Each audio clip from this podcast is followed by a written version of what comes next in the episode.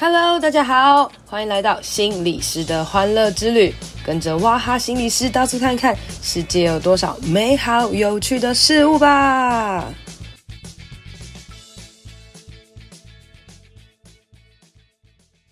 Hello，大家好，欢迎收听心理师的欢乐之旅。今天呢，我想要来跟大家聊聊关于就是说话呢，到底会不会害羞这件事情哦。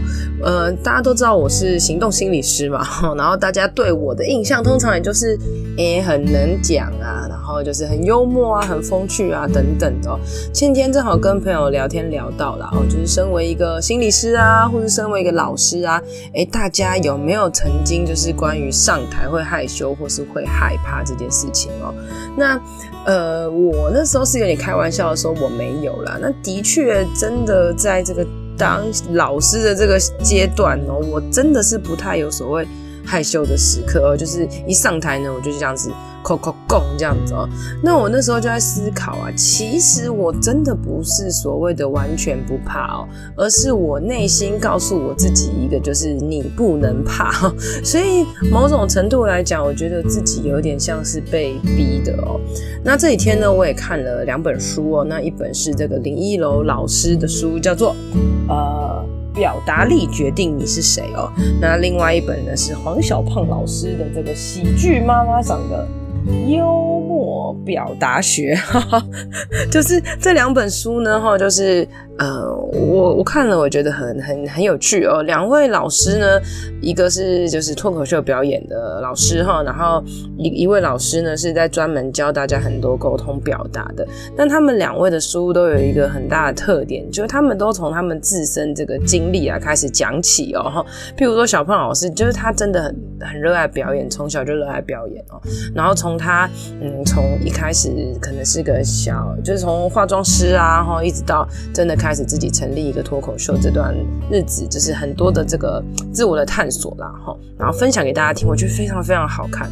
那依柔老师呢，他也是讲他自己自身的例子啊，然后从他学音乐，然后到怎么开始创立公司，然后练习表达，然后在表达的个这个过程当中，工作的过程当中，有很多自己人际的一些。呃，探索啊，还有关于怎么样自信的表现自己等等的哦。所以其实每一个人呐，哈，天天时时刻刻无时无刻都在沟通跟表达啦。可是有些人可以就是很帅气的说，哦，我觉得呃上台讲话啊表达对我来讲没什么问题。哎，可是有些人真的就是非常非常非常的害怕讲话，那甚至那种害怕不只是上台害怕讲话啦，连平常跟人讲话的时候都会有一点怯惧哦。那这个在我们心。你是上工作职业上，这里很常遇到啦。譬如说你在带个案或带团体的时候，你就发现有些个案他们很像在另外一种时空，你知道吗？就譬如说有些妹妹可能刘海很长，然后低着头，她真的完全没办法跟你说话，你就必须想办法怎么样来，呃，你自己说吗？哈，或者是想办法等待她，让她慢慢的把。把想说的话说出来哦。当然我知道这些人他们都有他们自己各式各样的议题哦。诶，有些人可能在他们以前说话的时候有一些不好的经历，或是有些人他的嗯可能。在没有足够的安全感下，他是没有办法好好来表达他自己的，习惯以不说话的方式来面对这个社会，所以久了就更不敢说话了哦。那我们撇除这些比较极端的例子来讲，其实大部分的人哦，身为一个一般的正常，我们有在就是可能，呃，你有有好几个朋友、家人有在上班，然后然后就是普罗大众们，其实大家都是很能讲话的。好，那。讲话这件事情是我们内建的一个能力，除非你就是呃有一些聋哑的问题，不然你真的都是可以讲话的。因为你从一出生开始你就会哭嘛，哇哇哇的叫，然后开始去讲一些很多很多的事情，你就发现孩子其实是超级可以口无遮拦的。那到了什么时候我们开始不敢讲话呢？哈，或者是呃有什么时候开始我们从觉得算了不要说了？我觉得这些东西都很可以花时间来去思考哦。那我就开来。想一下，我自己到底什么时候开始当所谓的呃行动心理师哦？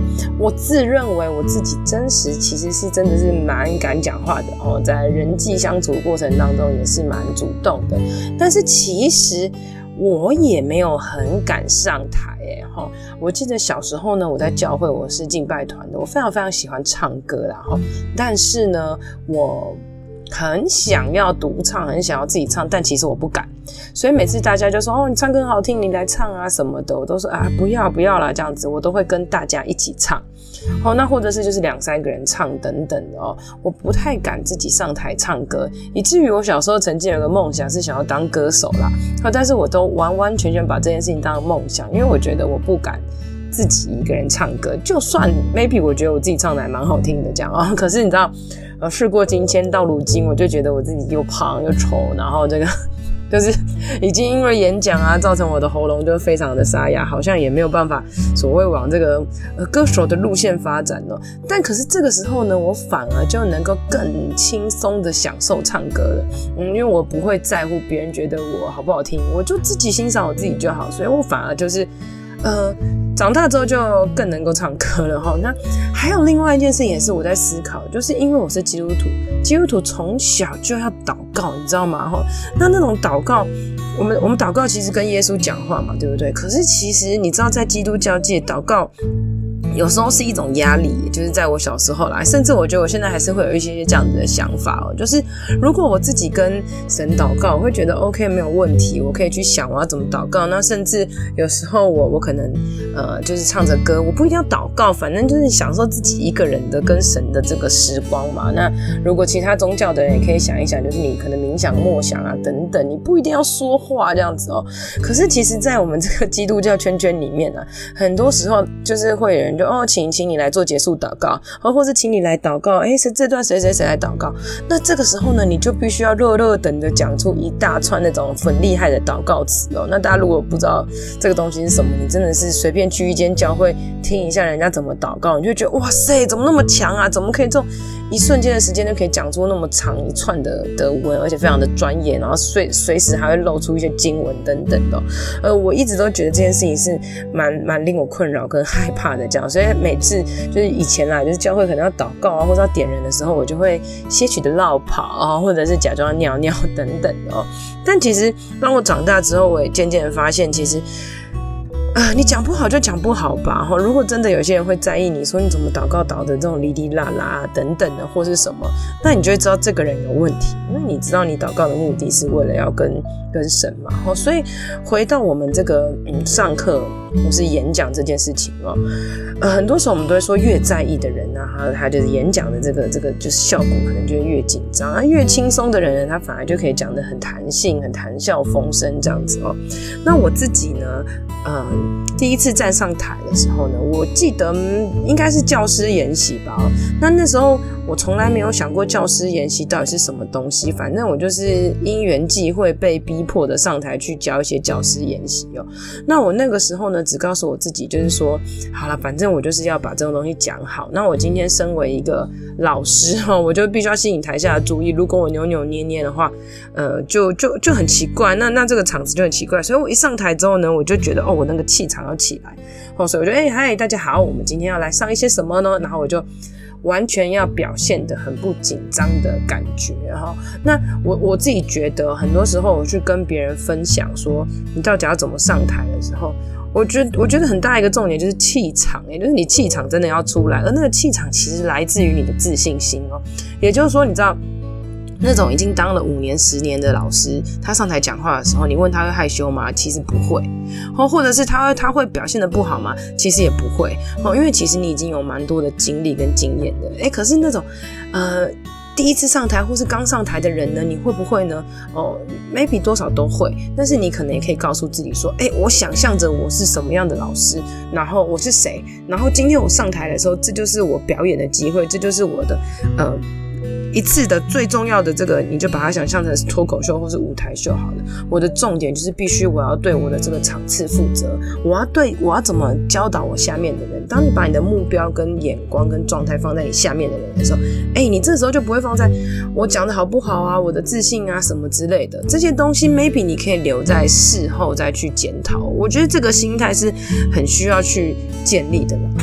呃，在这边如果讲的狠一点，就是说，如果啦，你是一个。上台会害怕、会紧张、会什么之类的人，有没有有没有可能是你把你自己本人放得太大了呢？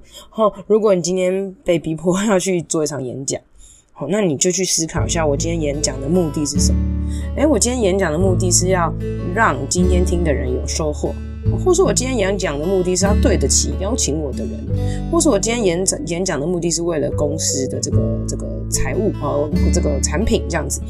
那你的重点就是必须要达到这些东西，而不是把重点放在天哪，我的表现会不会好不好？那老板会不会看不起我？我商品会不会做的烂不烂？等等的哦，把你的恐惧跟害怕。移开，然后把重点放在我可以怎么做。我觉得这这一些信念跟想法，像其实当我回想起来的时候，哎，这件东西其实一直出现在我的身上。就是当我可能会有点紧张或是害怕的时候，我就开始要跟自己讲，哎，我好像把自己放得太重了，我要稍微来移动一下，这样子。所以在我呃行动心理师的这些过程当中啊，你说第一次咨商会不会紧张？会啊，当然会啊。哎，你是一个呃可能刚毕业的人，你读了那么多的书，但是你完全不知道真实的人你要怎么来应对他，跟怎么来帮助他哦。然后如果这时候你的点放在我的表现好不好？然后我我刚刚这样讲，会不会他会不会觉得我怎么样？会不会觉得我很奇怪？哎，当你这样想的时候，其实你才奇怪的，因为你的重点是你要。怎么样来引导承接住对面的这个人哦？这个人他一定是内心有很多的问题跟状态，他不舒服，他鼓起很大的勇气才坐在你的对面。这个时候你还顾着你自己的问题，而不是顾着他，哇，那真的就是所谓的不专业了哈。所以大家可以去思考一下，自己到底不敢讲话。在害羞，在害怕什么呢？那当我们如果要练习了，我们可以怎么做呢？我觉得好好的预备是降低我们紧张一个很好很好的方法哈。每一个人呢都有自己所谓讲话预备的方式，譬如说呢，有些演讲，有些人是做大纲，然后有些人是写逐字稿，那有些人呢是反复的练习。那有些人呢是呃放空，完全不做，然后让让自己去去怎么样这样子哦。那我自己呢，面对我自己的讲座，然后呃一直到如今，我觉得我都还是有很多很多不能适应的。因为我的工作啦，其实我我的演讲内容不太像是。那种知识化的演讲，就是可以把该讲的专业的心理学讲啊。因为你如果只是单纯讲，讲得很好笑，讲得很有趣，很有内容，哦，这已经是倍儿棒的一件事情了。但是因为我主打的是桌游嘛，我主打的是游戏，我主打的是互动哦，所以我就必须要想象设计很多很多的片段跟跟状态，必须要很多的弹性，所以我就不太能够预备。呃，就算一般人可能一般一般一般讲座，他可能可以预备个九十趴，然后忍受个可能十趴的一些变动。但是对我来讲，我真的很多很多讲座都只能预备五十趴，然后另外五十趴真的都要随机的应变。所以每一次我都会觉得，哦，为什么我要？逼死自己做这种挑战哦，那可是已经过了这么多年了。我给我自己的几个方法就是，呃，如果今天这个讲座可能很多人啊，或者是呃有蛮多固定的主题，我可能会先做好一些简报。那做简报呢，第一个是当然是让台下人可以看得准哦。好，那第二个呢，我也觉得简报可能就像是我的大纲，因为我不是一个可以写逐字稿的人哦，我就是一个想讲什么就讲什么的人。那反而当我做简报的时候呢，诶，这简报好像就。是我的骨架。我边做的时候呢，脑中就边想着我可以干嘛。然后以至于当我呢在呃现场真实要演说的时候，我除了看着简报以外，诶，我临时要发挥也没关系。然后发发发发发，然后诶，按到下一页的时候，我又可以把自己拉回来。所以呃，简报这件事是让我可以有一些安全感的部分，这是第一个哦。那再来呢，其实呃很多是互动性的那些东西的时候，大部分都是没有办法用到简报的。所以我自己也给自己一个挑战啊，就是如果 maybe 三十人以下的讲座，我都不尽量不一定要做简报，然后或者简报只会做一些些，我反而会把实际的互动，然后跟当时的状况把现场就是拉得很好。所以这个东西要付上很大的代价，就是必须要做很多很多的预备。然后我前几天在我的 FB 上面分享，就是呃有一天我带了我我去带了一个青少年年的团体，那那个团体的个案记录上面呢写的是。呃，就是反正就是各样你觉得会很难带的吧，比如说安置的青少年哦，然后呃法院派的青少年、弱势的青少年，他们彼此都不认识，然后他们他但是我们要跟他们一起讨论他们的生涯，讨论他们人际，讨论他们的未来这样子。那其实你知道，面对青少年就是有很多的变化。如果你在带青少年团体的时候，你可以写好很很完整的这个呃团体计划。然后照着这团体计划书来走，那那那他们一定是一群很乖的青少年。那他们其实呢，啊、也也不一定需要你心理师来在那边给他所谓的啊去做一些什么，因为他们太乖了哈。但我面对的真的都是无限变动的人，所以我记得那一天啦，就是。啊、呃，我在我的包包里面大概带了七七套桌游，七种桌游，非常非常重。呃，我已经职业快七八年多了，我还是每次带带一些场次的时候，我都会多预备很多份桌游哦，然后看看临时可以有什么样应变，因为我不确定今天来的人是活泼的人，是安静的人。还是是非自愿很严重、很严重非自愿的人，还有他们是呃有一些智能障碍等等各式各样的问题的人，我什么都不知道诶，我能够知道的就是，诶，我多做预备可以降低的灾难性发生，或是我多做预备之后，呃，我会把整个场子有更多更多是我能控制的哈。那就当天到了现场之后呢，嗯。百分之九十的人都非常的安静，好，那那个安静是你你问他们话，他们也不会讲，非常的沉默，或是呃硬塞出一两句话。那那时候我当下头脑环视的就是我知道我没有办法让他们分享。那种知识化的分享对他们来讲是不适用的，他们也不可能做一些讨论，因为他们彼此非常不熟悉，他们也需要很强烈的这种安全感的建立吧，才有可能会有下一步进展。所以我就拿了我其中一套比较困难的桌游，让他们把他们的全心全人都在这套游戏上面。那当们游戏进入很自在的时候，自然他们就会开始分享，开始讨论了哈。那当然这也是我很多年的经验才可以理出这些东西的了哈。所以我觉得。很多的预备是很重要的，你只要想象一件事情，就是你在台下做了多少多少多少预备，只是为了帮助你上台的那个时候呢，哇，可以很好的表现。那当你在上台时候很好的表现的时候，大家就觉得哇，你很棒，你也会得到很多的成就感，很多的信心，然后帮助你接下来可以继续的往下走。可是呢，哈，呃，当你那天上台表现表现的不好的时候，人家可能就会觉得啊，你怎么这样啊，或是什么？虽然你自己可以有很多改进的空间呐，你也可以责怪自己预备的不足啊，等等哈。但是是有时候呢，失败的那个挫败感啊，有时候就会让你自己内心有点怯惧，那你必须要花更大的力气去克服这些恐惧。所以可以告告诉自己说，反正在这个还没有登场成功之前，前面我就要是努力，为了那一刻登场可以有很好的表现跟表演。好，那你可以当做是表演了，就是时间一到该上台，哎、我就是老师，该上台，这个台子就是我的。那当你把这件事掌握的很好的时候，你就会发现，你可以渐渐的把目光从自己很害怕、很胆怯这个地方放到别人身上。学习不要怎么样去注意别人的目光，这件事情是我们很多人终其一生的功课啦。哈，那这个功课就像是，我觉得我实在太胖了哈，我觉得我我我现在的这个眼睛还不够大，不够小，不够不够不够，我们都会一直看到我们不够不够的地方。那的确真的我们有很多很多需要去改变的。那我会觉得，哦，我不够好，所以我完蛋了，还是我不够好，所以我要继续加油呢？哇，我这两种思想方式就非常非常不一样。那今天借我这个行动心理师的这个职业来跟大家分享一下啦，就是我觉得我我自己上台还是会有各式各样不同的害怕，虽然可能跟很多人比起来，我相较相对比较不害怕的啦，但是可能如果我今天跳到另外一个群众，譬如说假设我今天是要跟达官贵要们，或者我今天要去跟高级企业的人去讲，那这种感觉就跟我在学校或者在个案是不一样的。那或者是我今天假设我今天个资是青少年。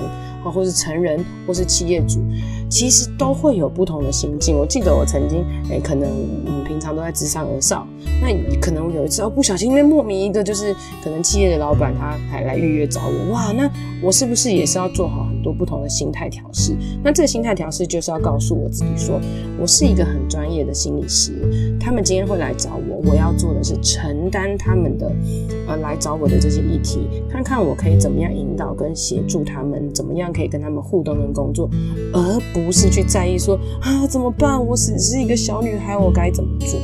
当你开始改变你思想的方向的时候，你就是在帮自己建立自信心，告诉自己。哎、其实我可以，我很棒。无论我是不是做得好不好，只要我进步，只要我成功，我就会帮助我自己，可以更往下一步前进。那我觉得这个呢，今天这个讲座啦，哈，嗯，也是一时兴起录给大家，那希望大家可以知道，当你不敢上台讲话的时候，你就慢慢的从小的练习每一个成就感，每一个成功感，都可以帮助你越来越往前进。也许哪一天，当你今天有一个超大型的演讲或超大型的机会要让你说话的时候，平常那些累积的小小成就感，甚至跟朋友聊天这些成就感，都可以成为你最大的助力喽。今天的节目就到这里啦，希望你喜欢，希望对你有帮助。别忘了可以到我的粉专 FB 还有 IG 心理师的欢乐之旅留言和我分享哦。如果你使用的是 Apple Podcast，记得给我五星评价，加上一些回馈，你的支持对我是很好的帮助哦。谢谢大家，拜拜。